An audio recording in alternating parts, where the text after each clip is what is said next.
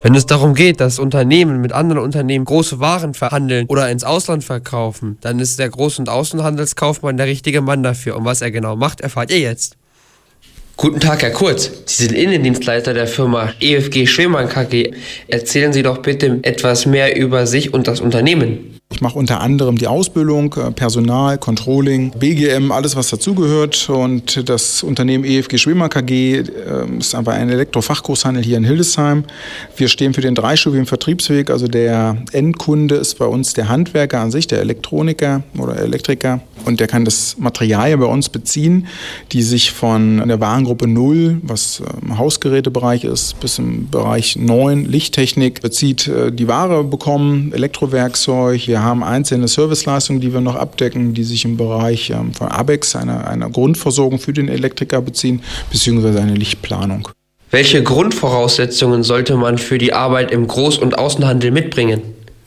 Also mindestens Realschulabschluss. Nach oben sind keine Grenzen gesetzt. Ähm, die meisten in der Vergangenheit sind Studienabbrecher, weil sie gemerkt haben, das Studium ist nicht das, was sie machen wollen. Unter anderem haben sie so Wirtschaftsinformatiker oder sowas, die merken, das ist nicht das, dann fangen bei uns an. Wichtig ist bei uns im Bereich der Fehltage keine unentschuldigten Tage zu haben, vernünftige Kopfnoten zu haben und dann Schulnoten besser 4, 3, 2 oder 1. Wie sieht Ihr beruflicher Alltag aus? Telefongespräche entgegennehmen, den Kunden quasi glücklich machen mit dem die Wünsche, die er hat. Ähm, das können unterschiedliche Gründe sein. Das kann einmal der Materialgrund sein, es kann der Hilfe-Support sein, den er dann bekommt von uns. Das sind so die grundlegenden Sachen, die man fast tagtäglich macht im Vertriebsbereich. Wir haben noch eine ganz normale Objektabteilung, Kalkulation, die sind den ganzen Tag am Rechnen, die erfüllen quasi die Wünsche des Architekten.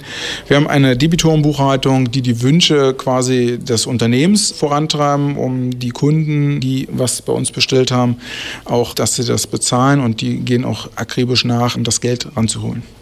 Welche Möglichkeiten der Weiterbildung gibt es nach der Berufsausbildung? wahnsinnig viel eigentlich.